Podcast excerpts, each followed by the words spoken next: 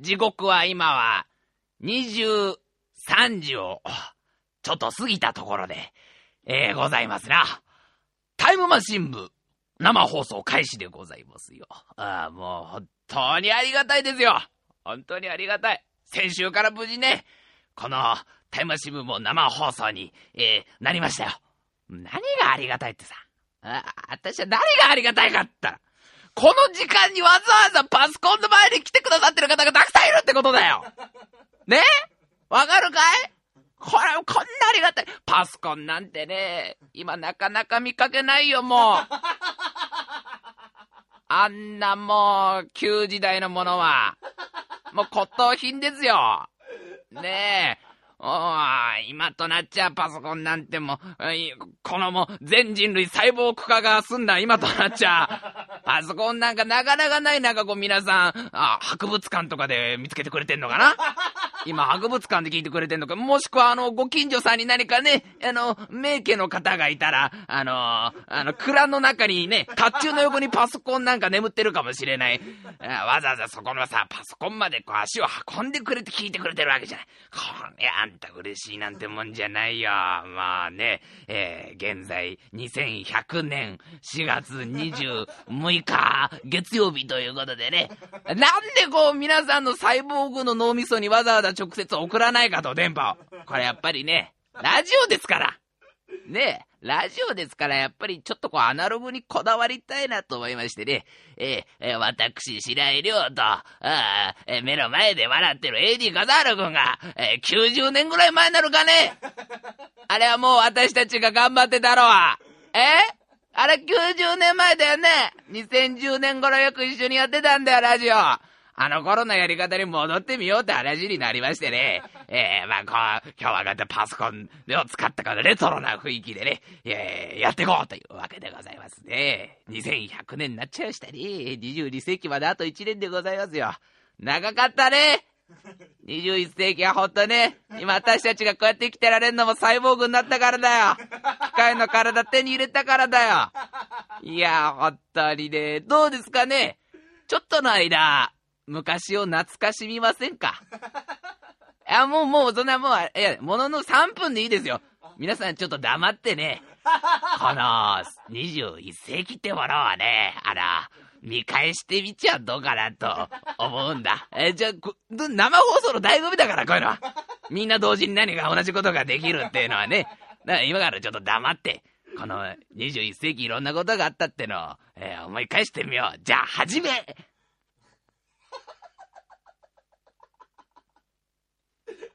なんだよ、AD。なんだよ。先週と同じじゃねえかって顔してるじゃねえか。先週と同じように、お前のお遊びでやりやがってって顔してやがんな。綺麗顔しやがって。分かってんだよ、この野郎先週と展開がまるで同じで。こんなことやってないとね、やってらんねんね、今週はバカ野郎 嘘だよ !2010 年だよ、今は !2010 年4月26日月曜日、時刻は23時5分を少し回ったところでございますよ。えー、現在我々がいるのが、えー、東北地方の山の奥の廃村の井戸の底からお送りしてますよ。もうふざけんじゃねえ。なんでこんなもう井戸の底に来ちゃったかというとさ、この目の前でゲラゲラ笑ってる AD 笠原くんがなんかもう東北地方のその山の奥に混浴の温泉があるんですよ、白井さんなんて。あのもう、おっぱいが見放題ですよ帰る頃にはおっぱいちょっと飽きるぐらいな温泉があるんですよ。行きませんかって言うから今日朝からもう AD 笠原くんと一緒に新幹線乗って行ったんだよね。したらなんか行けども行けどもなかなか出てこなくて笠原くんがおかしいな地図だとここにあるんですよ。つって、おかしいなおかしいなって出てきたらもう温泉は枯れ果てていてね。近くの民宿があるっていうところにはもう完全廃村になっていてね。で、なんか、ザラ君冗談じゃないよ、もう、もう帰るよ、帰るよ、つったら二人して井戸に落っこっちゃって。どうすんなよ、もう、今日は23時からもう、ラジオの生放送があんのに君の店でこんなことになっちゃって、つったら、笠原君が、ああ、ちょうど僕、モバイルパソコンあるんで、こっからお送りしましょうよ、つって。まあ、今、井戸の底からお送りしてますよ。えー、もう、やけくそでこのテンションですよ。もう、本当に暗いし寒いし怖いし、誰もいないし、誰もいないはずなのに、時々井戸の上からおじさんが顔を覗かせるし、誰かわからないのに半透明のおじさんが見てくるし、帰りたい、帰りたいでもうがって頑張ってるわけでございますよ。さっきも、あの、この配送のこと僕調べたんだよ。笠原くんのモバイルパソコンで。どこなんだろう、この村って言ったら。なんでも、今から30年前に何かがあって、一晩で住人が消えたんだって。たった一晩で住民全員がニュータウンに引っ越したんだって。そして一人もいなくなったんだって。裕福になっちゃったんだって。今も元気よく住人たちは生きてるらしいよ。近所のニュータウンで。それ単純になんかこう、まとまったお金ができただけじゃねえのみたいな。まあね。嘘ですよええ。ここの開始約もう10分ぐらい喋ってんのかな、私は。この10分で本当のことを生放送っていうこと以外、あと日付以外、嘘しか喋ってない。やってらんねえんだよ。嘘まみれにしねえとよ。もうよ、真実なんか喋りたくねえんだよ、俺は。まず1個。これはね、とても残念な、とても僕も残念。もうみんな、もう残念になるお知らせがあります。えー、まあね、タイムマシンもこうやって生放送をやらせていただいておりますよ。それはもうもちろんユーストリームさんにも莫大な金塊を渡してますからね、毎月ね。それでなんとかやらせてもらってんですけど、えー、一緒にツイッターも連動しているという話を先週したと思うんですよ。あ皆さんのコメントをこう見ながら、あ生放送ができたらね、なんてかこうコミュニケーションというかね、みんなの心伝わってるよ私の心も伝わってるでしょっていうそのやりとりができるっつんで、こうツイッター連動しようと思ったらね、なんだかツイッターの調子がすっごく悪くて、今、スタジオのパソコンでツイッターが見れないっていう状態。なんで完全一方通行です。今この状態は。もう僕と AD 笠原くんはもう本当に皆さんの声が見れないという状態になってしまってる。これすごく残念なんです。だけど、それじゃああんまりにもこのね、せっかくこの生放送の醍醐味がないじゃないですか。やっぱり生放送のこの醍醐味っつったらさ、あツイッター俺ね、使った生放送の醍醐味っつったら、生放送中にみんながこう無茶ぶりをしてくるのがいいんじゃない？ねえ、そろそろ白井さんの喉笛をかっきって、ボコボコなる音が聞きたいですとかね。笠原さんの萌え声が聞きたいですとか、二人のディープキスの音を聞かせてくださいとか、ツイートして、それに答えるってのが、えー、ね、現代のラジオ。インターネットを用いた現代のラジオの姿だとは思うんだけど、これがね、できないってのはちょっとさすがに、僕も嫌だから、携帯電話ってね、ああ、これ言っちゃまずいか。まだ開発されてねえんだよな、この世界だとな。携帯電話っていうすごく便利なツールを、うちの博士が開発してくれまして、これでなんとツイッターが見れるという状態なんですね。ただ問題は、その、なんていうんですか、リアルタイムでどんどん更新されていかねえんだよ。頭良くねえからよ、こいつはよ。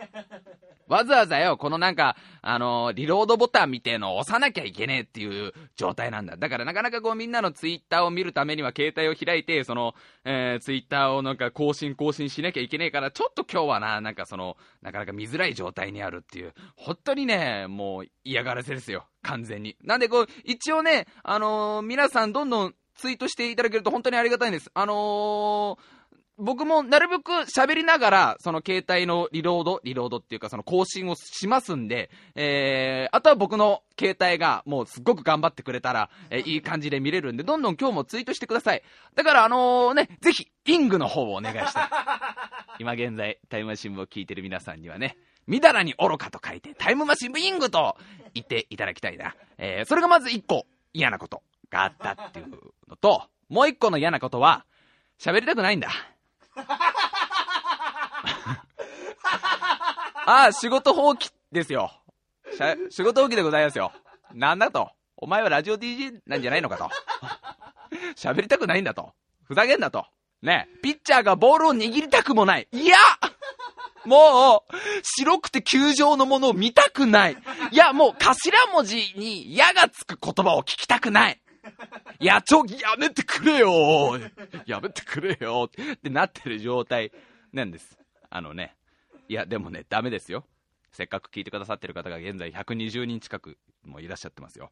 これはね、喋んなきゃいけません。僕の、ここ最近であった一番嫌なこと。もう本当に、本当に心の底から落ち込んだという出来事を、じゃあ今日は喋ろうと思うんだけど、一個お願いがあるんだ。みんなにも、あの、見守ってほしい。荒れちゃう可能性が大だから。今週はちょっと、あの、どうかなってまう可能性が大だから、ニコニコしながらできればね。で、あの、気分が悪くなったら、どうぞパソコンを真っ二つに折ってほしい。ちょっとみんなもね、気分が悪くなったらね、サイトを閉じるぐらいじゃ済まないと思うからね。あのー、大丈夫です。真っ二つに割ってガソリンつけて火つけてもらえれば、あのー、まあみんなの気も済むかなというところなんですけどね。えー、まあ喋りましょう。先週の土曜日、そんな日本当にあったのかな？土曜日って概念は今週から始まるんじゃないのかな？思い出したくもない。えー、先週の土曜日、24日。もうこの日はもう半祝日ですね。薬日として僕はこれから記憶していきますよ。えー、4月24日の土曜日、夜。まあね、この24日の土曜日ってのはね、まあいろんなことが、朝からいろんなことがあった日なんですが、ちょっと全部話すと、絵巻になっちゃうんで、壮大な。えー、もう本当にあのー、全78巻ぐらいの絵巻になっちゃうんで、ちょっとね、えー、嫌なことから喋り始めます。この土曜日にあったことを全部喋るつもりです、ちなみに。今週と来週かけて。それぐらい長いんで、あのー、オープニングからエンディングまで喋ると、ちょっと多分3時間ぐらいいっちゃうんで、まずは、一番クライマックスのとこから、行きたいと今週は思ってるんですね。ちょっと斬新でしょ？ちょっとさ、一番後ろからね、あの、遡っていくっていうちょっと斬新な方法なんですけど、えー、4月の24日、土曜日でございますね。私はまあ、ちょっといろいろ、いろいろその日は遊びまして。うん、で、まあ夜の9時ぐらいですかね、自分の地元の駅に帰ってきて。で、帰り道、まあ馬車に乗って家に向かっていると、いつも必ず通る道に、まあビデオレンタル屋さんがあるんですよ。うん。いや、あれは便利でございますよ。もういろんな映画をね、こう見れる。家に、もしあなたの家にテレビというものがあるなら、いろんなものが見れるという、こう素晴らしいところでございます。で、そ、そこがしかもさ、100円セールなんてことをやってるんだ。1本100円でビデオが見れるよっていうことをやってる。あ、これはいいな。じゃあ今日は楽しい一日だったから、えー、最後になんかビデオをね、ちょ、ちょちょっと借りて、うん、なんかね、見ながら寝ようかなと思って。で、ビデオを借りたわけ。DVD だな。4本借りた。映画を4本。嘘ついた。映画を2本。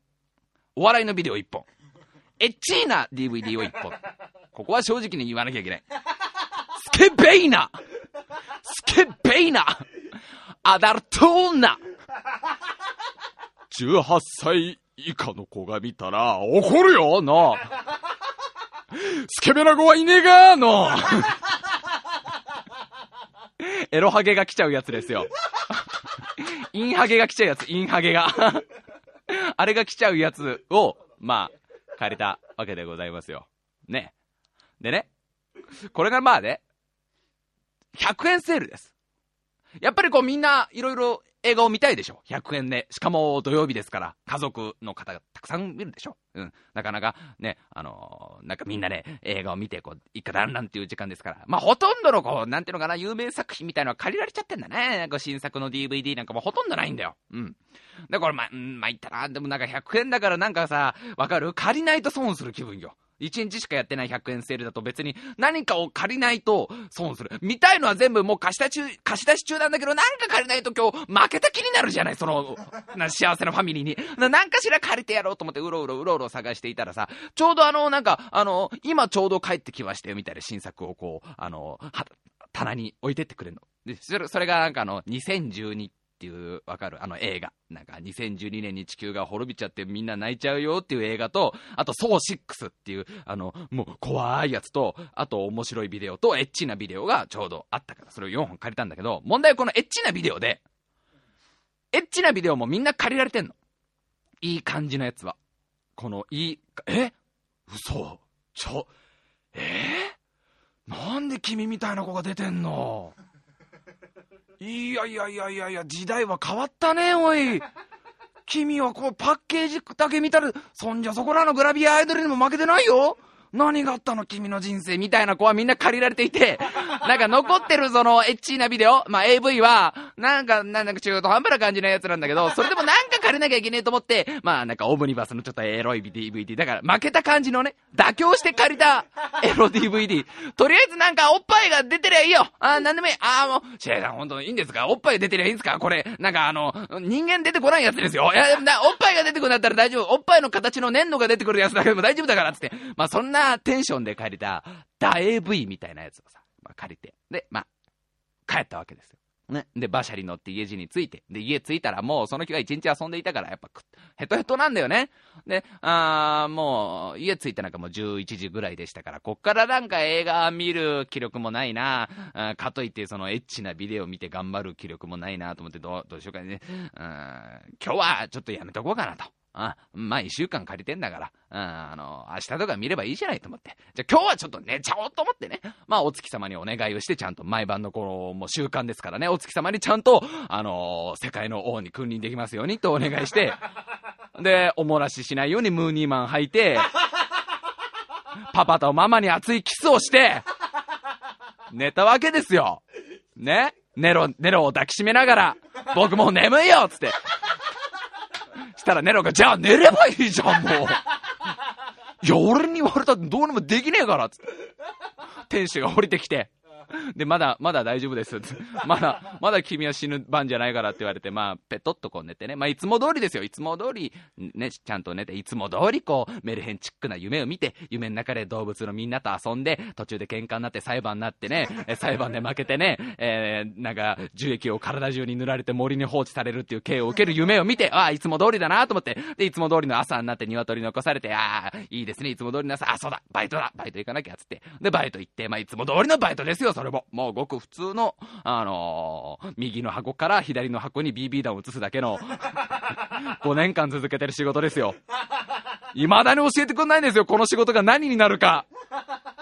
うちの店長は、店長これ何になるんですか？僕真っ暗な部屋で、一人でこの右の箱から左の箱に BB 弾を運んでるんですけど、これは誰が喜ん、白井くん、いいから。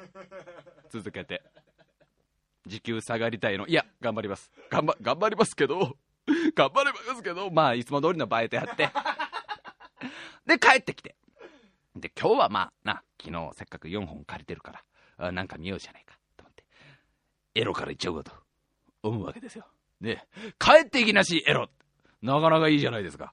精力的な男というか、ワイルドというかね、映画か、映画に手を伸ばしたと思いきや、いや、ここはライトな笑いで行くのかなと思いや、おいおい、あの人エロから行ったよ。やるねえ仕事の疲れを感じさせないねと思う。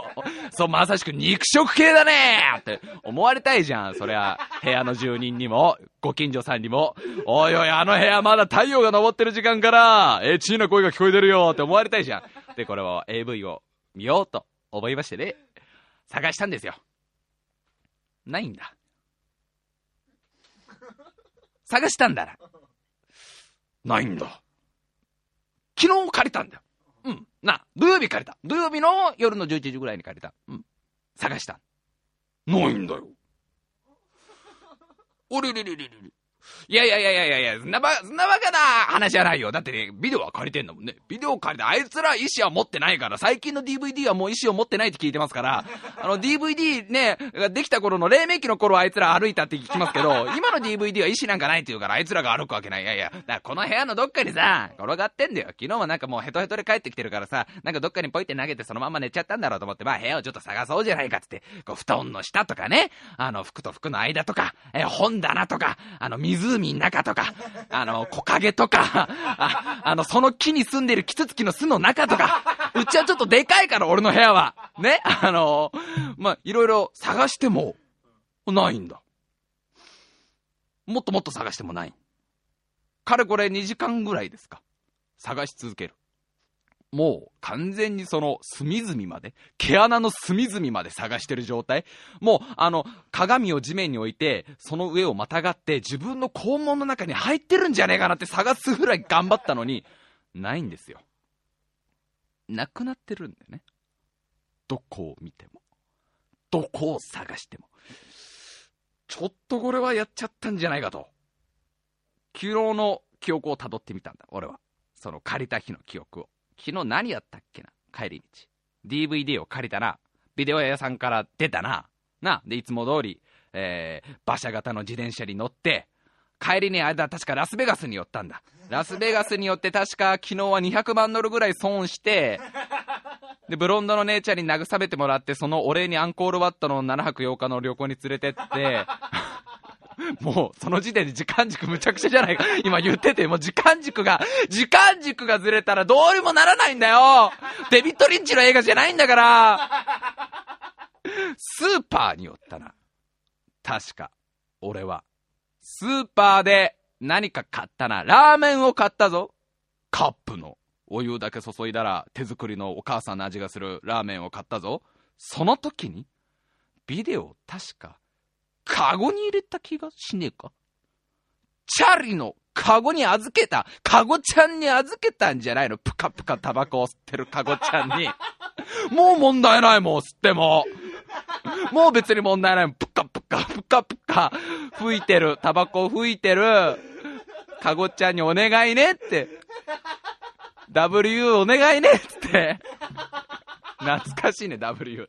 えーカゴん中に DVD を入れたまんま、スーパーに入ったんじゃないのか？で、僕のハードディスクを探るとそんな記憶が出てくるわけ。んで、スーパーから出てきた時には、カゴちゃんタバコに夢中で、っていうかちょっと、ちょっとセクシーな格好で写真集とか出しちゃってて、俺の DVD なんか全然知らねえ、カゴん中に入ってなかったじゃねえのか？という記憶になったわけだ。なくなってんじゃんかと。これは完全に。これ完全になくなってんじゃないかと。いうことになりまして。ね。やっちゃったなと。で、それから、なんつうんでしょうから、あの、血液がなくなってくったら不思議だね。質量保存の法則ってのがあるんだから、血液だけがなくなるわけはないんだけど、さーっとこう、血がね、どっかになくなってくんだよ。僕の体の中から。おかしいなとって、んー、こいつはやばいぞと。どうやら本当に俺は、レンタルビデオ屋で借りた DVD をなくしてるっていうとこまで来たわけ。ね。ね、ここまで来たわけ。ここまで来てびっくり。もう25分喋ってる。これマジでこっち終わんねえぞ。えー、っとね。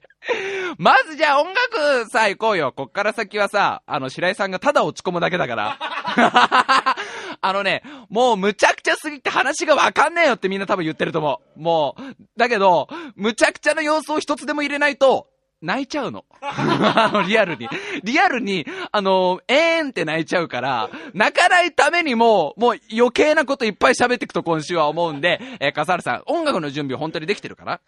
え、じゃあ皆さん、えー、白井さんにね、元気を分けてあげるつもりで、元気玉のポーズになってね、えー、髪の毛もちゃんと逆立てて、えー、ちゃんと尻尾も生やして亀仙人の道着を着て行ってみましょうか。それでは参りましょう。タイムマシン部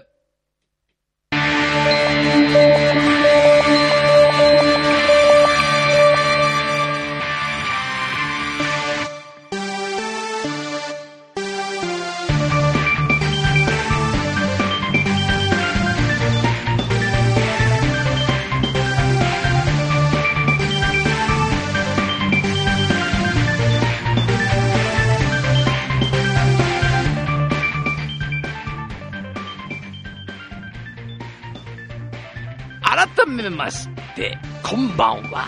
えー、お相手を務めさせていただきます。白井亮でございます。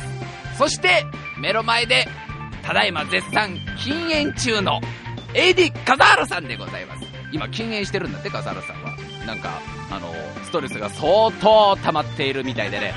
なんかね、あのー、なんだ、彼女に言われたんだっけ？タバコをやめてほしい。そんな感じだったんだよね。なんかもう、あの、口寂しいみたいで僕の中指をさっきからずっとチュパチュパチュパチュパ吸っている笠原さんでございますよ。あのー、まあね、まあもうそんなね、どうでもいいんです、笠原くんの禁煙なんで。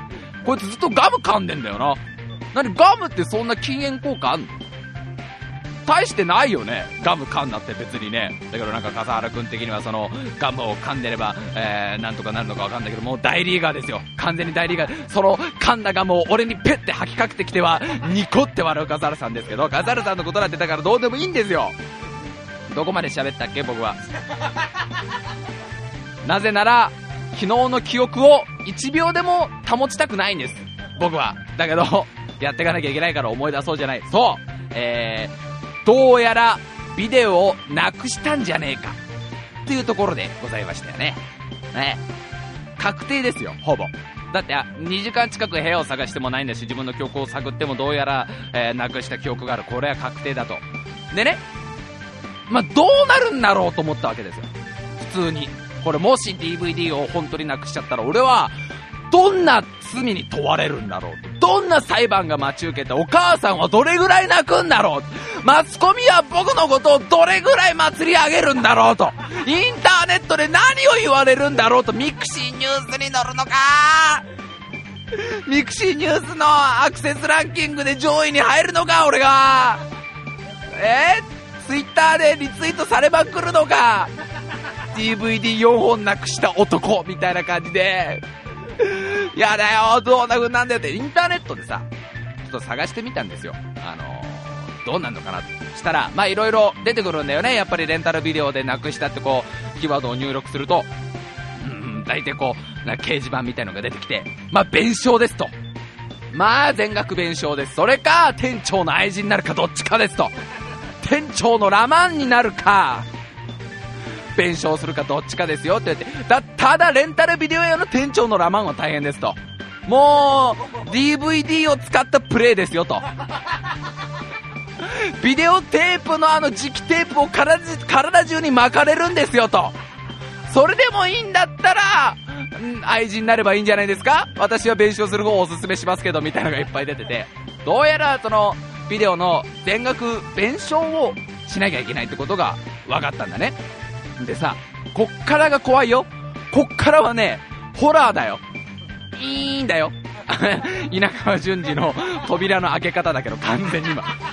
いいみんな、この扉開けるよ、こっから。あのー、怖い話が苦手な方はね、あのー、ガムを噛んでください。で、そのガムを鼓膜にべっとり貼り付けて何も聞こえない状態にしてください。もしくはみんなの歌を聴いてればいいんじゃないかな。うん。あのー、いー弁償するんですが、値段がね、普通の DVD、普通に買う値段より高くなる。これなんでかっていうとね、その、あれはさ、DVD っていうのはさ、あの、レンタルビデオ屋さんは買い取ってるわけじゃない。借りてるんだよね、大元の会社から。で、それのなんか、ライセンス料とかなんか使用料とか、なんかいろんなのが入って、あと流通ルートがちょっと違ったりして、普通に買うより高いんだって仕入れるとき。で、それの相場がだいたい3倍。ぐらいになると。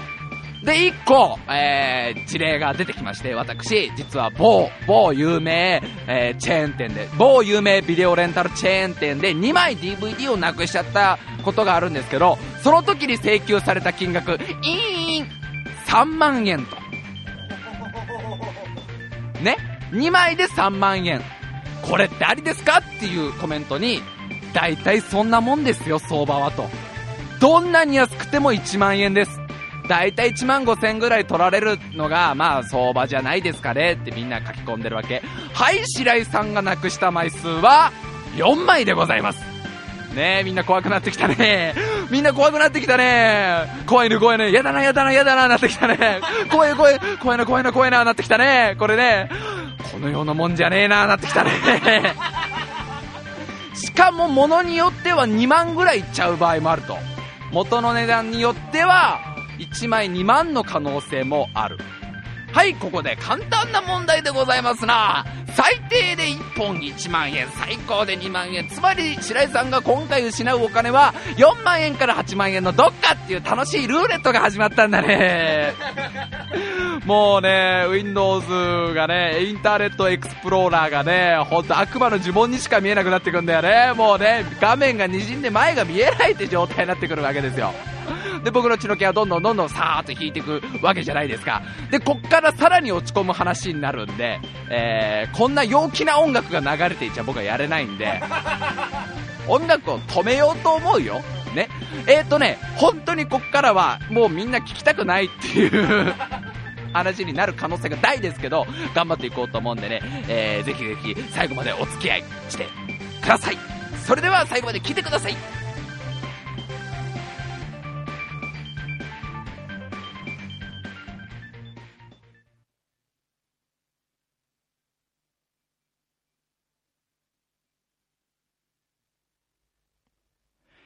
はい。まだ、坊やたちは聞いてくれているかな？優しい子たちだ。うん。さあ、白井さんは4万円から8万円、いくらなくなったかなっていう話にこれからなっていくわけなんですけど、まあね、まあ、その間のどっかの金額をなくすわけですよ。もう荒れましたよ。それはしょうがない。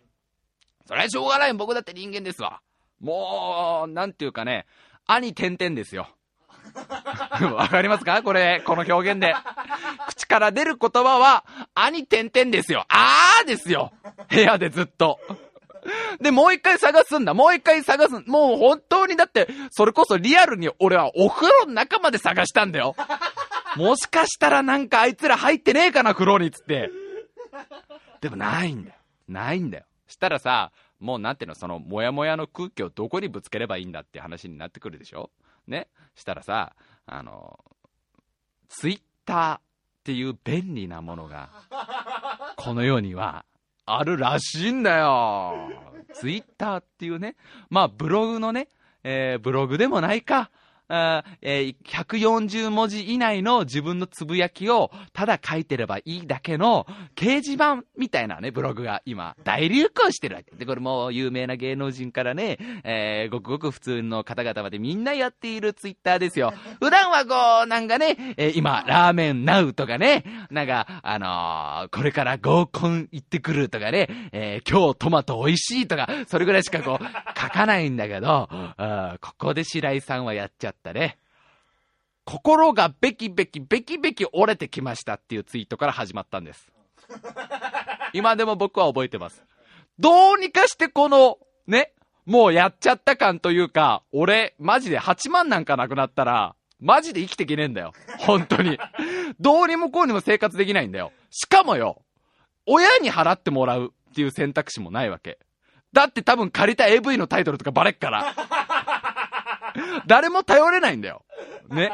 ってことは消費者金融とか行かなきゃいけないのかと。8万払うためにっていうぐらいになってるから、どうにかこのくしゃくしゃになった心をどっかでぶちまけようってなっちゃったのが良くなかったな。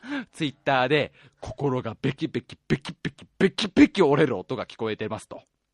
で、そっから始まるわけですよ。したら、あの、ツイッターではね、本当にありがたいことにね、えー、このラジオを聞いてくださっている皆さんが、あのー、僕と仲良くしてくださるんですね。その、フォロー、フォロワー、フォローって言ってね、えー、あなたのつぶやきを割と定期的に見ますよ、みたいな関係。あ、俺ツイッターあんま分かってねえな。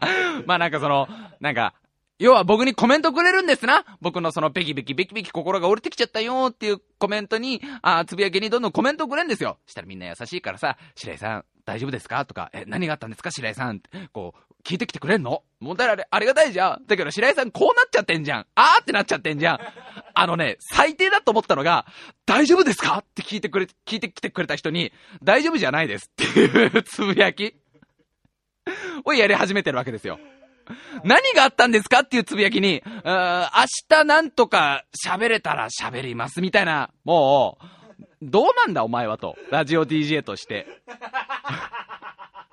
もうね、とにかくみんなが心配するようなつぶやきになっていくわけですよ、こっから。ね。あのー、だい、生きてますかっていうね、つぶやきにはなんか、えー、大丈夫です。あのー、なんか、あのもうそろそろ行こうと思ってるんで、大丈夫です。メガンで使おうと思ってんで、みたいなつぶやきとかね。あの これから、あ、あれじゃないですか、白井さん。今だったらボートに、一人ボートに乗れるんじゃないですか。ああ、そうですね。今だったら三途の川一人で渡れますね。みたいなツイートとかこうするわけよ。したらさ、最初は楽しいんで、最初はね、あの、まあまあ、荒れまくってる白井さんみたいな感じで、まあ僕も本気で荒れて、どっかでこのエネルギーを発散しないとと思ってツイッターを、もう、どんどんどんどんツイートしてるから、みんなも、最初のうちは、ああ、なんか白井さんのその、なんか、めちゃくちゃになっちゃったテンションだな、みたいな感じでやりとりしていてくれたんだけど、あの、だんだん本気の心配が、来るんですよ。皆さんからの。だんだん本気で、あのー、もし本当に喋りたくないんだったら、明日無理しなくて、無理して喋んなくてもいいんじゃないですか？とか、心を優しく本当に言ってきてくださる方が出てきたの。ね、どんどん結構大勢。俺そこで正気に戻って、何やってんだ俺はと。もうね、かれこれ多分20分間ぐらいそのツイートしてたんだよ、俺は。永遠と今自分がどれぐらいテンパってるかみたいな、どれぐらい嫌なことがあったかっていうことをさ、あの、細かい、しかも細かいことは言えないんですけど、みたいなやり方なあの、かまってちゃうんだよな、完全に。したら、あの、皆さんが本気でこう、心配してこう、コメントをくれるわけ。何があったんですか、本当に、みたいな。あの、人生嫌なこといっぱいあると思いますけど、あの、頑張って生きていきましょう、みたいなことを言ってくださる方がどんどん出てくるの。そうすると俺も冷静になって、なんてことやってんだと。お前は何のためにラジオやってきたんだというモードに入っていくわけですよ、こっから。ね。お前は、ね、ツイッターで、自分のそういうなんか嫌なことがあった時の感情、あに点々がついたり、うに点々がつくような感情になっちゃった時のことをぶちまけるためにやってんのか、ツイッター。違うだろうと。そこで、うわーやっちゃったよ、4万か8万、4万円から8万円内で払わなきゃいけないな、うわーどうしようっていう気持ちを、1週間練って練ってこねてこねて貯めて貯めてラジオでぶつけんのがお前の仕事じゃないんじゃないのかと。お前のやりたいことはそこなんじゃねえのかと言ってくんだよ、あいつが。頭ん中のあいつが。そうすると、みるみるみるみるこう落ち込んでくる、落ち込んでくるわけですね。で、えー、ちょっと一回これはツイッターから離脱した方がいいなと思って あの、すいません、本当になんか、本当に心配かけてすいません、あの、本当に大丈夫なんで、みたいなツイートをして、ちょっと一回冷静になろうと。あの、良くないと。こういうツイッターの使い方は本当に良くない。僕は反省したのね。あのこれは、普段、ラジオ聞いてくださってる方が見てるんだぞと。卑怯じゃないかと。自分のそういう無茶苦茶になったところを見せるっていうのは、それはなんか、何かをやってる人間ととしては卑怯じゃないかと。だってそこでちょっと甘えてるわけでしょ？なんか僕こんだけ辛いんですよみたいなこと言って、それはダメだろうと思って一回落ち着いて、もう一回ちょっと一個一個探していこうっていうところになったわけですよ。で、まず、警察に行ったの。おまわりさん。バキュンバキュン打ってるおまわりさんに会いに行ったわけですよ。で、おまわりさんって言ったら、なんだってこう出てくるわけですよ、おまわりさん。よっしゃーみたいな感じで、元気なおまわりさんが出てくるわけですよ。で、あのー、すいません、実はあのー、えっとですね、落とし物を今探してまして、ああ、あの、涙じゃないですよ、大丈夫です。ああ、心でもないです、大丈夫です。ああ、優しさはあの、お母さんのお腹の中に忘れてきたんで、あの、落とすほどの優しさはないんですよ。えー、実は落としたというのは、あの、DVD なんですけど。ほう !DV、DVD。うんうん。えー、じゃあ、えー、本館がちょっと調べるから、えー、ど、どういった DVD かねあのレンタルビデオ屋で借りた DVD なんですけどね。ほう、じゃあなんかあの、あれだ。青い袋かなんかに入ってる感じだ。そうですね。何本 ?4 本ですね。4本。うん、うん。なるほどね。ちなみにタイトルとかわかるかな？うーん、タイトルは、これは、どうなんだ？法律的には問題ないんだけど、なんだろう、この、おまわりさんに AV のタイトルを言わなきゃいけないっていう、このなんでこの冒険な感じ。いや、多分怒られはしねえぜ。だって法律上問題はねえもん。けどなんでこの、なんだこの法の番人に堂々と、卑猥なタイトル言わなきゃいけないのが嫌で、すいません、ちょっとタイトルまでは出てこないんですよね、みたいな、嘘だろ、お前って話なんだ。お前昨日借りた DVD のタイトルなんで出てこねえんだって話なんだけど。あ、今度、タイトルわからない。うん。まあまあいいや。えー、とりあえず4本入った、DVD ね。うん。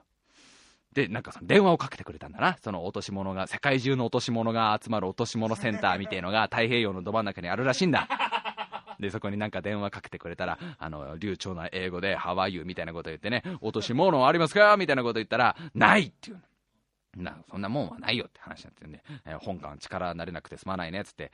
で、まあ諦めて、まあどうやら交番には届いてない。まあ俺も期待はしてなかったんだ。で、借りたそのビデオレンタル屋さんに行ったわけね。ね。で、これはなぜかっていうと、あの、聞くためじゃないよ。なんていうの？僕、なくしちゃったんですけどって言うためじゃない。まだ諦めてないから。俺が借りた AV は、一本しかねえやつだったから、もしかしたら、もしかしたら店の前とかで俺が落として、すごく心の優しい人がそれを拾って、返してくれてる可能性も、これなきにしもあらずでしょ？これは。これはだって、0%から5%の間はあるでしょ？大体。高確率じゃないか。ね、もしかしたら帰ってるかもしれないって。で、AV コーナー行って、その AV 見たらやっぱ入ってないんだよ。で、あどうしよう、この、この場で言うべきかなと思ったんだけど、まだ我慢して家に帰る。で、家に帰ってから、そのレンタルビデオ屋さんに電話するわけね。で、電話して、あのー、すいません、実は、えー、そちらで、えー、借りた DVD をなくしてしまったかもしれないんですけど、そういう場合っってどうなりますかね？つったら、もう、すごく丁寧に、そうですね、そうなると、うん、お気の毒なんですが、全額弁償という形になりますね。ですよね。やっぱりその、全額ですよね。そっか。そっちに帰ってるなんてことはないですもんね。あ、もしあれだったらタイトル教えていただければこちらで調べますけど、タイトルは言いたくないな。なんなんだろう、この、いや、堂々と借りた AV のタイトルだったら言えんだよ。ね？そりゃ、そりゃそうですよ。それ、浅見ゆまとか、堂々と言えますよ。トップ AV 女優の AV なら俺も、そりゃ、今更及川直とかだって言えますよ。だけど、違う、なーなーで借りたんだよ、その AV は。本来の趣味でもねえんだよ、みたいなのを言うのがどうしても嫌で、あ、あのー、あ、ちょっとあの、僕自分の部屋もうちょっと探してからもう一回電話します、みたいな感じで切るわけよ。で、まあ、まあまあ、どうやら警察にも届いてないし、もちろんビデオ屋さんにも帰ってないというところ、ことが分かりまして、で、まあ、部屋で一人ぼっちになって、どんどんどんどん落ち込んでいくわけですよ。もう、どうしよう。まあ、4万、4万でも嫌だけど、うーネットの感じ見ると6万はかかるぞ。これ6万なんて俺どっから出るかなでも、もんもんもんもんして、いや、このまんまじゃよくないなと思って、えー、目の前でさっきからゲラゲラ無責任に笑っている AD 笠原くんに電話をかけて、まあ、スカイプで電話をかけて、ちょっとお前、俺の相手しろとお前の愛部で俺を慰めろとお前のその絶妙なテクニックで、俺を天国に連れてってくれないかお前のゴールドフィンガーであの頃のように。最近は彼女にもっぱら使ってるそのゴールドフィンガーで、今日は私のことを慰めてよそしたらカザラ君がいいよって言うから、散々その愚痴をね、聞聞いてもらってるわけですよ。もう、俺偉いことになっちゃったよ。もうお金なくなるよ。俺を貧乏になるよ、これからは。もう、もう、粉ミルクも飲めなくなるよ。大好きな粉ミルクも飲めなくなるよって言ったら、しょうがない、じゃあ俺の母乳あげるからって笠原くんが言ってくれたりとかしてね。で、まあこう、なんていうんですかね、ああいう時、誰か人と喋るとだんだん落ち着いてくるっていうのがあるんですね、不思議と。だんだんこう自分の心も落ち着いてきて、あまあ過ぎたことをくよくよしてもしょうがないっていうことになってきて、ちょっと今からなんか、な、気分転換も兼ねて、一個なんかユーストリームで生放送でもやろうぜつって、ね、あの、夜中のあれはな、12時ぐらいかな ?12 時ぐらいから、えー、落ち込んでることを忘れるために、生放送を始めたわけ。で、その生放送の内容が、うちのパソコンに眠っている、いろんな画像を出しながら、それに向かって俺が喋ってくっていう、あの番組を昨日の夜ね、ちょっとゲリラ的で悪いんだけど、やったわけ。で、その画像っていうのがさ、僕と AD 笠原くんがまだ仲良かった頃ですよ。まだ手を繋ぎ合っていた頃ですよ。まだお互いの名前を下の名前で呼んでいた頃ですよ。まだ俺も無理して、いつも無理してヒールのちょっと高めのハイヒールをね、履いてデートに向かってた頃ですよ。ペディキュア気づいてくれるかなっていう頃ですよ。あの頃。今日ちょっと、いつもと違うメイク、笠原さん気づいてくれるかなってドキドキしていた、あの、3年前ぐらいの写真を出しながら、ああ、コロコロ笠原くんとあの、青春18切符で日本中旅行したんですよっていう、あのね、写真を見せながら喋ったりする放送やったら、俺の中でなんかだんだんその、心がどんどん和んでく。悔しいけど。楽しかった思い出を喋ってたら、だんだん心が落ち着いてきたわけ。で、あのー、生放送が終わったのが、えー、夜中の2時ぐらいか。うん。えー、と、つまりは、えー、昨日の2時、昨日の2時になるんだよね。あ、今日の2時か。えー、だから4月26日月曜日の午前2時の段階で、俺の心はかなり落ち着いたわけ。ね。で、もう、腹をくくろうと。しょうがないよ。4万円。もしくは8万円。8万円 ?8、4万円？もしくは6万円？しょうがないよしょうがないしょうがないの一言で済まそうと思って、もう一回反省したわけ。やっぱり、なんか、これは良くなかった。今日のこの俺のツイッターでこうやってみんなの前でぶちまけたのは良くなかったって言ったら、エバタから、エバタっていう女がいるんですよ。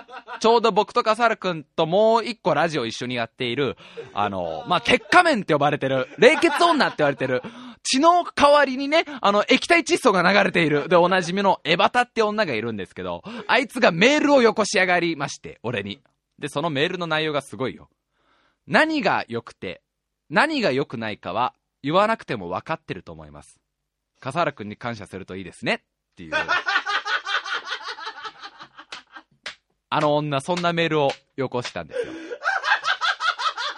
つまりは、だから、白井さんが今日ツイッターで好き勝手に荒れていたけど、ね？まるで、何のフィルターも通さずに、少しも面白を入れずに、ただ自分のその心の叫びをツイートしてましたけど、それは果たして本当にいいことなのかな？あ、ごめんなさいね、白井さん。それは私が言うことじゃないですよね。だって白井さんいつも私に言うことですもんね、それは。っていうメールをあいつはよこしたんですよ。それを俺は夜中の2時半ぐらいに見るわけですね。そうするところをまた一気にさ、にーん、ガッチャンって開くわけですよ、扉が。で、自己健くんがひょこっと顔を出してね、おまた落ち込むかい？なんて顔するわけですよ。あの女に言われたと。だけど何も言い返せない。だって俺がもしエバタが同じことやったら、ラジオやめるもん。四畳半やめるもん。あの、あの女が同じことやったら。そういうことを今日俺はやってしまったんだっていうところに入ってしまいまして、これは、もう、決めよう。この、この、今日決めようと思ったのが、今後もし、ツイッターでそういう荒れた言動、もう精神的に荒れちゃって、そのまま垂れ流したら、やめようと、ツイッターは。もう、決めたわけ。で、それを、こう、ちゃんと書いたわけ、ツイッターで。あの、もし、本当に今日はすいませんでした。皆さん、すごく心配してくれて、本当にありがとうございました。本当にもう、今後もし同じことを僕やったら、ツイッターやめます。もう。で、あの、腹を切ります。で、笠原くんもお腹切りますって。もうそれで、もう許してください。つって。で、あのーやっぱりもっとね、いろんな人が見てるってことをちゃんと意識して、自分は本当は何をやるべきなのかをちゃんと分かって、あの、これからやっていこうと思います。って言って書いて。で、今日ちゃんとあの、決めたことがあります。まず1個、ツイッターに甘えない。ツイッターで荒れない。人に心配をかけない。ご飯を残さない。電車に座っている時横に綺麗なお姉さんが来ても挙動不審にならない。この5つを今日石碑にして部屋にちゃんと立てますと。で、この戒めの杭をちゃんとこめかみに刺して、僕はこれから生き生きていこうと思うんで、これからもよろしくお願いしますってツイートをしたわけですよ。で、もう、もうその時点で俺の精神的にはかなり持ち直してんのよ。かなりもう、もうなんか社会勉強だなと。ね、あの、借りたもんはなくしちゃいけないし、それで勝手に荒れちゃいけない。よか、もうそれで4万で済んだんだったらいいじゃないかっつって。で、まあ、寝ようと。もうその時点で3時半とか4時ぐらいの話ですから、これはよくない。失礼。寝ようってことになって布団に入るわけですよ。で、ああ、大変だった。よし、寝よう。寝よう寝よう。いや、だから寝ようよ。だからもうみんな寝よう、ほら。寝ようってんだね。寝よう寝よう。ね。はい、寝よう寝よう。うん、いや、考えない考えない。寝るの寝るの。今日あったことはもう思い出され、寝ようね。寝よう。うん、なんだ、お1時間経ってるぞ。もう、ベッドに入ってから1時間経ってるぞ。寝るぞ、寝るぞ。どんどん、どんどん。なんだ、こんな、朝に、な、こんな時間に誰かな？朝の5時ぐらい。どんどん、どんどん。誰だろガチャってあげたら、自己検専人でございますよ。白井くん久しぶりだね。あ、あ、あ、あ、来てしまった、千人が。一番まずい方が来てしまった。あ、あ、千、千人、あ、どうも、お久しぶりでございます。白井くん聞いたよ。今日君がやっちゃったこと。うん。まあまあしょうがないな。あ、いろんなことがあるからね。この声ちょっと、やりづらいからちょっと声下げていいかい？君がやっちゃったことはまあわかる。うん。でまあ反省したのもわかる。なあ、それで自分の中で戒めを決めて、今後そういうことやったらツイッターをもうやめる。うん、うん、自分の中で5箇条を作った。それもいい。うん、それをツイートした。ああ、いいよいいよ、いいんだよ。寝て、君は寝ててくれ。えー、あこっから私の独り言だ。うん、白井君はちゃんと反省したんだから、あなたは寝なさい。明日バイトなんだ。ただ独り言を言わせてくれ。わざわざそれをツイートする、その本心は君はどこにあるか自分で気づいてるか君はいつもそういうところがあるな。そうやってまるで自分で何か自分のことを戒めてる気になって、まるでとってもストイックに生きてます、私。アピールだろ、それお前。お前のやってることは、さっきやってたこととあんま変わらないぞ。本当に自分の中で戒めができてるんだったらわざわざツイートする必要はないよな。お前の中でどっかに、このツイートを書いたことで、皆さんにこういう風に思われたいという横島な感情があったんじゃないのか？え？したら俺の頭の中の108人の友達がブルブルブルブル震え始めてるわけですよ。一番やばいやつが来てる、一番やばいやつが来てる。お前はそういう、いつもそうだよな。どっかでそういうなんというか、振りを演じるところがあるよな。こっからさらに独り言だ。聞いてほしい。白井くん、君はね、いつも理想ばっかり追いかける。君の理想だと、とてもストイックで真剣に何かに打ち込む人。ね、精神的に強くいつも努力して、ね、あの、弱みは見せない、甘えない、あの、自分のやるべきことに向かって頑張る人っていうのが君のおそらく理想なんだろう。うんうん。だけど君は、現実が伴っていない。さらに良くないのは、君は理想を言うことで自分の中に理想をもうできてると思い込んでくる。だけど中身は伴ってないから今日みたいなこういうミスをする。その時に勝手に自己嫌悪になる。で、それをさらに誰かにこう肯定してほしい。やめてくれよ、千人 もう分かったから。もう聞きたくないよ頭の中の一番怖い人朝の5時だよ、これ、マジで。朝の5時の自己嫌悪だよ。もう分かってんだよ、そんな、もうストイックなふりをしてるわけですよそうだよ、それでなんかもうみんなになんか、白井さんってすごく真面目なんですね、とか、そんな風に考えなくていいんですよって言ってほしいっていう横島な感情がお前の中にあるもうそれしかやめてくれよにバッタン閉めなくたっていいじゃないか。やめろマスターキー持ってんだ、あいつ。あいつマスターキー。白井くん、一個、一個出してあげようか、君が一番気づく話を。こっからリスナー本当に凹むから聞かない方がいいかもしんない。同じ気持ちになった時があったね、君は。あれは、7年前かな？君が19歳の時だ。19歳の時に、君のお母さんが号泣した日があったろ。なんだ、エイデガサル君。やめましょう。大丈夫、大丈夫。これは喋んないとね、ダメだから。だって、リアルタイムで思ったことだもん。出てきたもん、その記憶が。今、19歳の白井くん、ね？お母さんが号泣した日があったね。お父さんとお母さんが喧嘩して。ね、あの時白井くんは専門学校生で。あの時、白井さんはね、ちっちゃい頃から実のお母さんには優しい優しい言われながら優しい子だ優しい子だ言われながら生きてきといてね。あの時君は何かやったか？実の母親に。部屋で母親の泣き声を聞くだけで、本当に慰めたのは、あーね、神経質な子だって言われ続けてるたお兄ちゃんの方で、優しいって、やめろよ千人これ6時ほんとこれ6時これ6時だよ !7 時に起きなきゃいけないのに部屋のベッドの中で、悶々と。その時のもう記憶がもう全部出てきて、もう頭の中が完全にパニックだよね。こー、このさ、この展開？まさかの。で、もうほ、ぼ、ほぼ、そんで一応ね、40分、50分くらい寝れたのかな？なんとか無理やり、無理やり寝てんでバイト行って、で、バイト中もずっとその仙人が横で言うわけだよ。もう、何のためにラジオ続けてきたの？お前は。みたいなこと言ってくんの、ずっと頭の中で。もう、笠原くん追い出してくれよ、こいつ切り取ってくれよこのコンテナ もう今から一緒に、これから一緒にあいつを殴りに行こうぜ よーよーよーよーもう、一日とことんを、もう、完全に混乱状態、頭の中がずっとバイト中も。うわうわうわなって。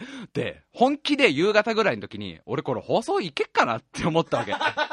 この精神状態で、マジで今日生放送できんのかなっていうのと、もうリアルに頭すっげえ痛くなってきちゃって。もうだってさ、その前の、もうずーっと起きてて、朝の6時ぐらいまで自己嫌悪で考え事をやってて、で、朝の8時半からそのずーっと4時ぐらいまでバイト中もずーっと同じこと言われ続けるわけだよ、1000人に。本当は1000人なんていないこと気づいてるの？やめろ！そうやって面白い話でぼかそうとしているだけなんだろ。本当に反省してるなら私の姿なんて見えないはずだ。うわーやめてくれってなってたから、もう本当に今日、いやでもこれでラジオやんなかったら、俺マジで、もう帰ってこれない。マジで俺帰ってこれないなと思って、そこは頑張ろうと思ってね。で、放送前に、あの、ビデオ屋さんに行ったわけですよ。あの、お金を払うために決心したわけよ。ちゃんと、もう言ってね。あの、値段も聞いて、払おうって。したら少しはこの線にも和らぐんじゃないかなと思って。でもし8万円だったらよりでかくなるけど、もうもやもやを一個でも減らしたか、減らしたかったから、あの、ちょうどこの、もう放送前の、だから、えーバイト終わってすぐ6時ぐらい、夕方の6時ぐらいにビデオ屋さん行ったわけよ。で、これ、事情を説明して、そしたら向こうの人が調べてくれて、あのもう堂々とその AV のタイトルも出されましたよ。もうそれもいいですよ、もう。1000人に比べたらどったことないですよ。えーで、しらね、この4本なくされてるっていうことなんで、えー今金額出しますねって、こう合計を出してくれた。で、もう最初の桁が怖いじゃない ?6 ってくんのかな？何？あ、いや、6でいい !6 ならまだいい !6 ならまだいい出された金額なんとびっくり2万円っていうね。いやね、いやね、笠原さん。AD 笠原さん。俺なんと思ったかびっくりすると思うよ。間違えてません？本当に思ったもん。あの、ちょっと2万円だとまずいんですよ。あのー、いやいやいやいや、まずいっつうのは、その、昨日ですね、もう僕数十人の方に心配をかけていて、うん、で、その、なんかずっと続いてんですわ、いろいろ。いろいろ頭の中で続いてんですわ。で、なんか、その、いろんな人にも言っちゃってんですわ。4万円から8万円の間なくなっちゃうって。で、えっと、これ2万円ですか？で、一回聞いてるもん、俺だって。あれ、本当に2万円ですか？って聞いたら、あ、そうですね、あの、どうしてもちょっと仕入れ値になっちゃうんで、向こうとしてはだから2万円が高いっていう意味だったんだろうね。えー、そうなんですね。ちょっと、まあ、レンタル料金とは違いまして、やっぱりその DVD 本体の値段になってしまうんで、えー4本なんで、まあ、一本一本ちょっと値段は違うんですが、合計で2万、2万千、2万1600円ぐらいだったのが2万1600円になっちゃいますね。お、は、払いまーす、みたいな。払い、どうしようかなこの2万円って金額盛るかな？放送で持っとこうかな ?20 万円とか言おうかな？ってかなり本当に思って。だって今 AD 笠原さんがお前ぶっ飛ばすぞって顔してるもん。え、2万円で済んだ。ちょっと待って、怒られる筋合いはないよ。だって考えてみよう。俺はまだ1回も見てないんだよ、そのビデオ4本とも。一本、1秒も見てないビデオのために2万円払ういやね、人間って不思議なもんでね、もしかしたら8万円払うかもしれないと思っていたものが2万円で済むとすっげえ得した気分になるっていうか、むしろちょっと感謝してるビデオ屋に。よくわかんねえけど、何一つ得てない、ただ2万円落としただけなんだけど、何にも感謝するところはないんだけど、すげえ感謝してるんだよ、今。ありがとう、みたいな。で、多分みんなもそういう顔になる、今の AD カサル君みたいな。お前な、1時間喋ってきてそのオチかよ。これで最後さ、8万円だったよって言ったらさ、あーってなるじゃん。多分今の2万円って言った瞬間は、今 AD 化されること全く同じ顔全員したと思う。お前、お前、お前、昨日のお前、お前あの8時から10時ぐらいのツイートの、俺たちの気持ちを返せ、みたいな空気になって、でなんか俺の中で、その1000人もすげえ呆れ顔。俺の中でその自己検戦人も、その過去のあの19歳の一番思い出したくないお母さんが泣いた記憶を引っ張り出してきたあの仙人も、なんかごめん、みたいな。なんか、そこ、そういう、あれじゃなかったんだね、今回ね。ああ、なるほど。あ、2万円で済んじゃった。あ、今そんな落ち込んでないでしょ、ぶっちゃけ。って仙人が俺に言ってくるの。そうっすね、ぶっちゃけあんま落ち込んでないっすね。すいません、帰ってもらっていいですか？うん、じゃあ私帰るねみたいな。それで今ね、あの、だ、うーん、70%ぐらいの元気があるっていう。もう、違うだ、しょうがねえじゃん、それは。2万円だったんだから。っていうか、俺マジで、もう1時間喋ってんのメール行こう。メール、残り15分でなんとかメール行こう。もうね、あの、ごめん、全然だから結局そう、ツイッター、ツイッターが見れないね、やっぱりね、携帯。どうしてもやっぱ自分で喋っちゃうとね、リアルタイムで出てこないと見れないんだけどね、あと見るのが怖い。みんなのツイートを見るのが俺は今すっごく怖い。そこはね、相当怖い。あのみんなが昨日散々心配してくれた人が、お前2万円であれかと。2万円で俺の人生終わった発言かと。なんかもうラジオもやめたいんですよ的な発言をお前は2万円で言ったんかみたいな。もう、もう、うんツイートをしてる間にうん、俺の話をするとうん、俺今日もね、うんあの、午前中にうん、エキストラのバイトが入ってたのね。だけど、白井くんがうん、本当にやばそうだと。はいはい !Yes! あの時間ね。Yes! でうん、スカイプでうん話せるって来たじゃん。そう。あ。だちょっと割とマジなトーンでね、ね。ちょっとごめん、あ。話聞いてもらっていいってちょっ。と大変なんだなって 来て、うん。で、その後、ちゃんと2時ぐらいまでうん。生放送も付き合って、付き合ってくれたね、君は。うん。全部ずっと見てね、一緒に。そう。遊んでくれたね、一緒に。その後、うん。俺もうなんか頭の中でスイッチ入っちゃって、ん。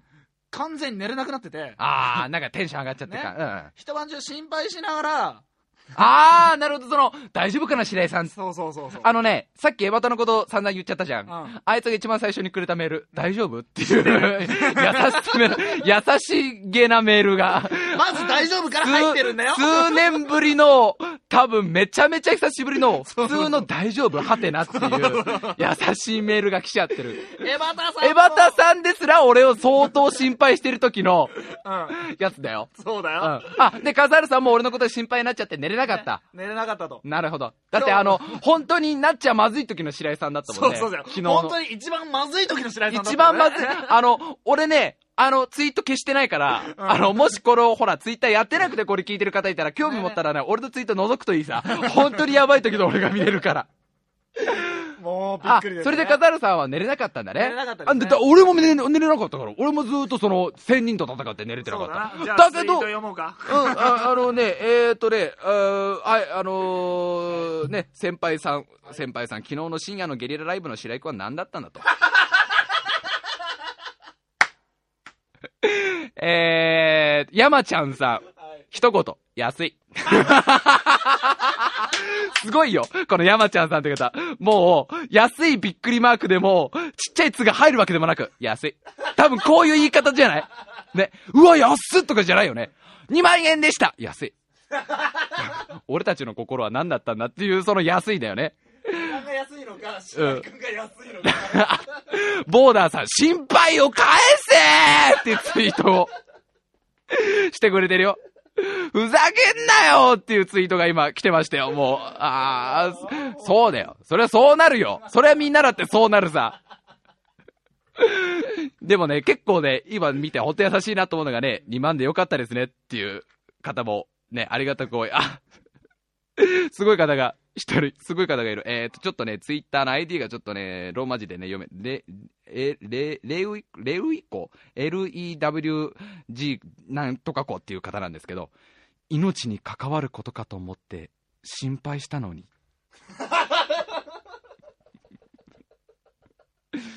うん。うん。えー。すごいのが来たよ。谷さん。全リスナーの声。あ？兄てんてん、兄てんてん、兄てんてんでハテナ。えー谷さんがみんなのこ声を代弁してくれた。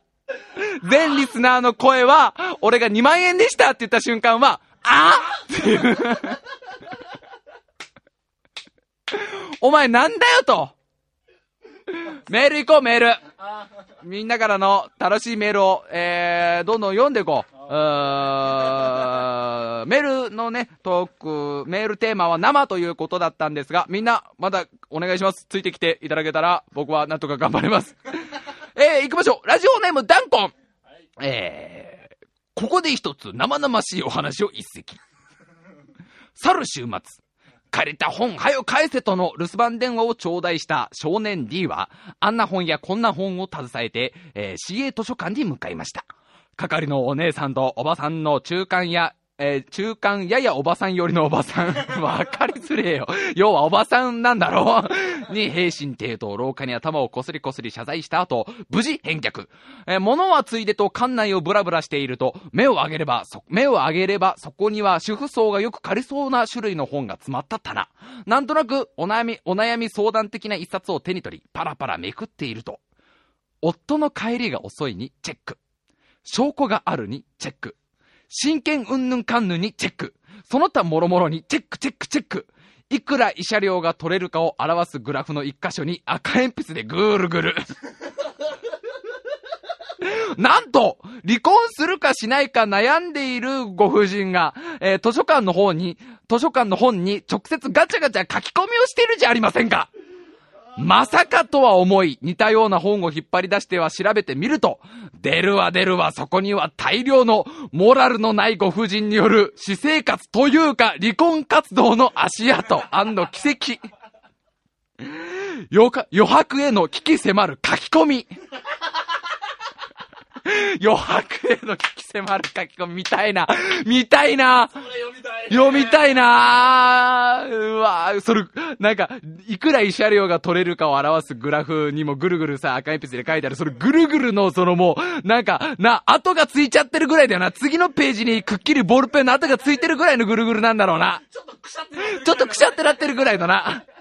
えー図書館の本で事前勉強を済ます合理主義主婦感覚、周りの迷惑を試みず目標に向かって大胆に、そして虎視眈々と迫る計算高さ、そこにどこにも売ってない、滅多に見られない生の敵意がありました。うまいわ。うまいわ。生の敵意がありました。えー少年 D は女の執念をそこに見、感じ、震え上がって本を所定位置にそっと戻しましたとさ。いやはや本だけに本当に怖かった。お後が、お後が、あ、よろしいよ、バキュンということのメールでございました。やっぱうまいな、ダンコはな、こういうのやるとな。怖い、この本怖えわ、読みてえわ、でも。そのチェックの、チェックの、チェックって多分ね、レ点がどんどん書いたんだろうね。その、なんか、だんだん強くなっていく感じじゃないチェックの感じが。最初軽いチェックだったのが、なんか、だんだんニューガンダムの字、なんかあの、ニューの文字みたく、ギュインって、ギュインってなってたんだろうね。うわー、まだ時間はもうちょっと大丈夫だよね。もう俺が喋りすぎたせいで申し訳ない。えー、もう一個行こう。えー、ラジオネーム、天然パーマ555号。えー、さて、今回のテーマは生ということで、僕の性癖である生足にまつわる話を書きます。僕はどうしようもなく、重度の足フェチです。まず、女を見るときは足を見てるぐらいです。そんな僕は、中学生から高校2年生まで剣道部でした。中学生の時は、僕を立たせるものを持つ者はいませんでした。高校で、それを持つ者がいたんです。そして、顔も美人。同じ剣道部の中に、しかもクラスも同じ。練習中、めちゃくちゃ見てました。その度、息子も元気でした。なんといっても、太ももとふくらはぎの肉のつき方がやばいんです。足首も細い。それをおかずに何度抜いたか。お前早いな、なんか目覚めんの。高校生で足早いだろ。早いよな。おおっぱいでいいんだぜ、高校生の頃は。えー、っと、えーその子は部活の男子の中で一番僕に話しかけてきて、えーその度、えー息子をバレないように抑えるのが大変でした。たまにスカートに生足という組み合わせで道場にいるのを僕はガン見して、えーもしかして僕の性癖がバレていて僕を誘っているのか？とドキドキしたこともありました。部活の打ち上げで焼肉に行った時も僕の方に足を伸ばして足の指をくねくねするんです。もうその日はそれでたくさん抜かしていただきました。なんだよお前の高校生活よ。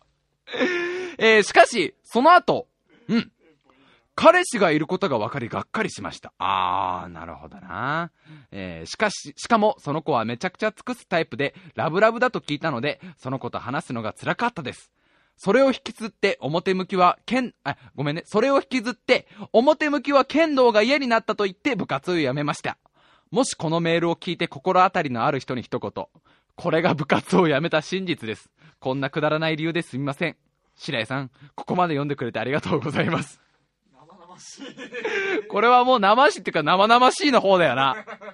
何この、もしこのメールを聞いて心当たりのある人に一言って、じゃあ友達聞いてる可能性があるってことなんだよね。もうあ、なるほどね。その、その友達たちには、俺はもう、剣の道はいいよ。うん。俺、限界感じちゃってさ、とか言ってたんだけど、本当は、あの子、かな、彼氏いんのあの足の子、みたいな。そんなもんだよ。高校生のうちは。えー、まだ、まだ、あと5分いけるよね。あと5分だったらいけるよね。えーと、どれをいこっかなちょっとね、ごめん、割愛するんだけど、割愛してもちょっと紹介したいんで、えー、いこっかな。本文じゃない方を読むけど。マジか？ラジオネーム人生の先輩34歳。えー、今週のテーマ、生でしたね。はい。生といえば、熟女専門の先輩にとって、生出し人妻不倫旅行シリーズは大変お世話になってる DVD ですよ。特に先輩のおすすめは、シリーズ2作目の、ヒューガユミさん、あ、ひなたユミさんですね。熟女系 AV に興味がありつつも、躊躇している18歳以上の方には、えー、これなんて読むんだ、友田真紀さんでいいのかな？友田真紀さんとか、ひなた由美さんあたりが比較的に入りやすいのではないでしょうか？っていう、えー書き出しだけ紹介したかったなっていう。引き出しだけ？この後あのね、あれですよ、笠原くんがこの間ほら、ニコニコ動画でさ、生放送出たじゃないですか。そのことについてすっげえ文句が、文句が。ダメ出しが書いてありますよ。ちょっとね、ごめんなさい。読む時間がね、えーどうしてもないんだけどね。もうね、あの、お前、どうしてんだと。どんだけ調子に乗ってんだと。ね、タイムマシン部の宣伝、本当にしたの？タイムマシン部及び白井さんの話題を一切、笠原さんはニコニコの生放送で出してませんでしたよっていう。いや、言いましたよ。あ、本当に？一応、いあの、一言だけってぐらいで、タイムマシン部ぐらい入れたんだ。ぐらいになっちゃった。まあいいですよ。もう笠原さんは今やね、ニコニコ動画でもう大人気ですからね。まあ私のことなんか名前すら覚えてくれてませんからね。ラジオネーム、あり地獄。